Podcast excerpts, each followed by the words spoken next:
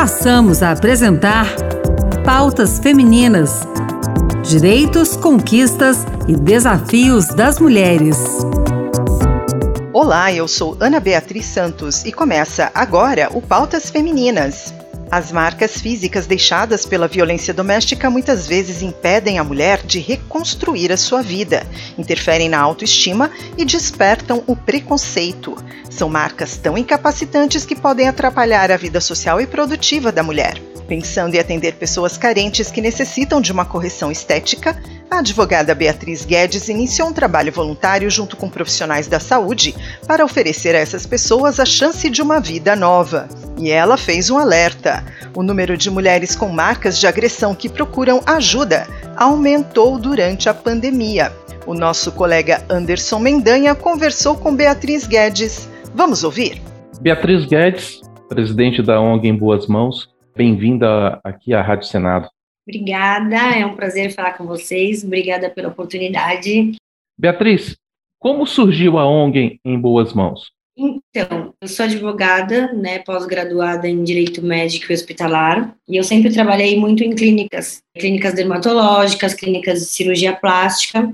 Nesse tempo que eu ficava lá, eu via os resultados positivos das cirurgias reconstrutoras, dos tratamentos dermatológicos, tratamentos vasculares. Então, eu comecei a perceber que as cirurgias e os tratamentos davam resultados muito positivos na vida das pessoas. Então, eu me questionava e as pessoas que não possuem recursos, né, para fazer esses tratamentos, como que elas fazem? Uhum. E aí eu decidi montar a ONG para dar oportunidade para as pessoas de pouco ou nenhum recurso ter a mesma oportunidade de realizar esses tratamentos. E que tipo de pessoas são atendidas na ONG? E que tipo de tratamentos específicos são realizados? Não, são pessoas que passam pela nossa triagem, elas têm que é, declarar que não possuem recursos ou baixo recurso, então é aquele algumas documentações para realmente verificar que essas pessoas não possuem condições de pagar esses tratamentos particulares. E aí elas passam por uma triagem e realizam após o atendimento com os profissionais. Então tem psicólogo, tem atendimento com psiquiatra, é, tratamentos cirúrgicos, reparadores, cirurgias plásticas, tratamentos dermatológicos, vasculares.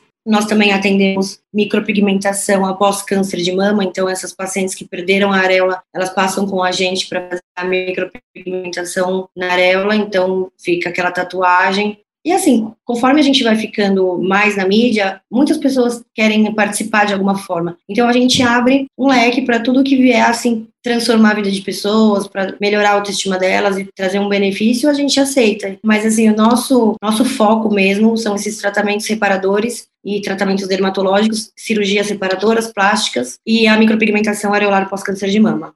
Agora, vocês perceberam que muitas das pacientes que procuram vocês vêm de situações de violência doméstica, é isso mesmo? Foi. É, como a nossa ONG a gente abriu no meio da pandemia, eu acredito que tenha sido isso. Então, muitas pessoas que chegavam e preenchiam o formulário vinham de situações agressivas, de situações de violência doméstica. Eu não abri nesse intuito, mas como eu vi que muitas pessoas sofrem disso, eu acho que tem muitas pessoas que nem imaginam o que essas mulheres passam. A gente abriu um canal somente para casos de violência doméstica. Então, temos os tratamentos de psicólogos, os tratamentos com psiquiatras, se precisar, e os tratamentos separadores. No nosso site, tem um canal que a paciente vítima de violência doméstica fala diretamente comigo, porque elas têm um, elas têm um benefício, né? Então elas falam direto comigo e aí a gente já passa ela na triagem para elas serem atendidas mais rapidamente. Esses casos de violências domésticas, vamos começar a se concentrar um pouco nisso. É,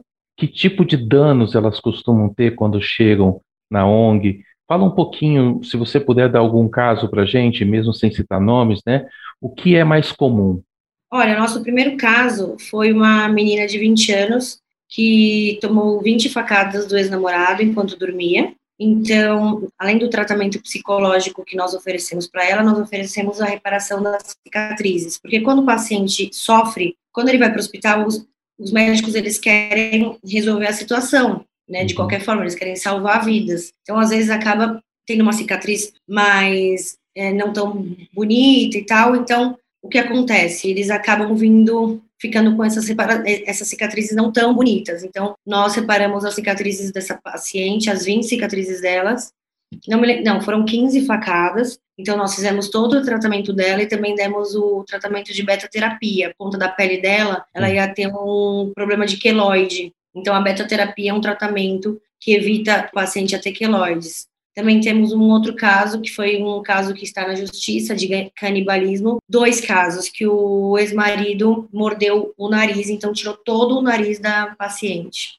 Então, são casos que eu acho que eu, como uma pessoa comum, assim, eu nunca teria tido conhecimento, né? Então, são casos assustadores. Teve o, o caso do, das mordidas dos narizes, tem muito, é, tem muito facada e muito caso de paciente que joga ácido, paciente é, marido, ex-marido que joga ácido no rosto dessas pessoas, né? No rosto, no corpo, onde pega. É isso que eu ia perguntar para você, porque alguns anos atrás, né, uns 10 anos atrás, isso virou moda, uma moda macabra, se a gente pode dizer assim, sim, né, de usar ácido contra mulheres. E então essa prática ainda continua existindo, né? então ainda continua aparecendo mulheres é, sendo atacadas por ácido e, e pior, né, por companheiros. Sim, sim. Eu acho que também com a pandemia isso aumentou por conta de ficar muito tempo junto e em casa, acredito eu, e uso, abuso de álcool, drogas, que são o que vem relatando aqui para gente. Também pode ter aumentado esse número de violência. Outro lado importante dessa ação é o apoio psicológico, né, que você comentou. Como é que é esse tipo de apoio psicológico? Ele é só imediato, mas há uma, ou há um acompanhamento mais prolongado? É imediato e eles ficam é, até a alta do paciente, né? Então, a gente uhum. tem a uhum. nossa psicóloga, que é a Bárbara. Quando o paciente mora muito longe, ela faz atendimento online e quando o paciente está disponível, ele vai até o consultório dela. Então, essas duas pacientes nossas já estão com elas e outras já tiveram alta. Mas, assim, a maioria dos nossos pacientes, eles sempre passam com, com um psicólogo, porque eles já vêm com um dano emocional, tanto os de violência doméstica quanto os outros também que passam por aqui. Há algum tipo de encaminhamento também, de acompanhamento jurídico, para que leve essas pessoas a prestar denúncia contra esses maus tratos, contra essa violência doméstica? Geralmente, quando eles chegam até nós, eles já têm, eles já estão com esses processos na justiça. Então, a paciente da facada já estava com o advogado, já tinha, o rapaz já estava sendo procurado pela polícia, etc. E os dos outros também que tiveram, o da outra paciente da, deles que sofreu canibalismo também, ela está com o processo na justiça para fazer a reconstrução do nariz. E por fim, também, e, e o final do tratamento, como é que você vê o resultado final, depois do acompanhamento é, do tratamento médico, do tratamento psicológico também, como é que é a recuperação dessas pessoas no final de tudo?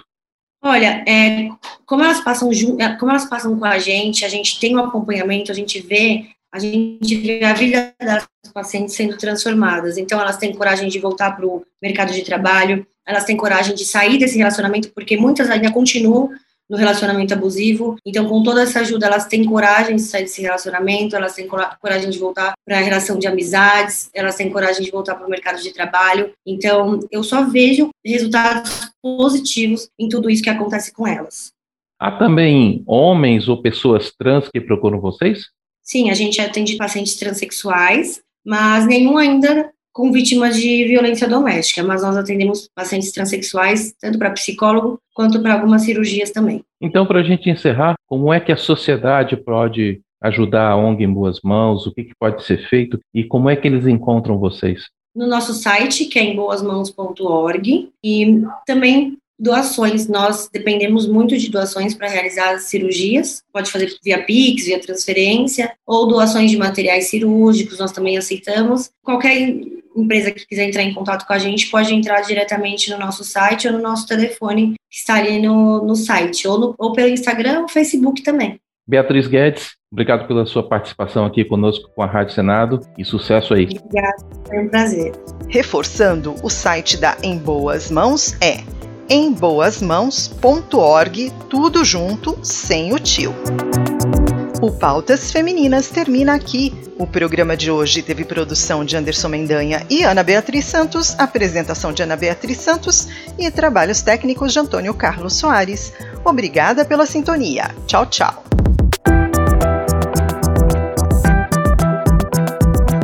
Acabamos de apresentar Pautas Femininas. Direitos, conquistas e desafios das mulheres.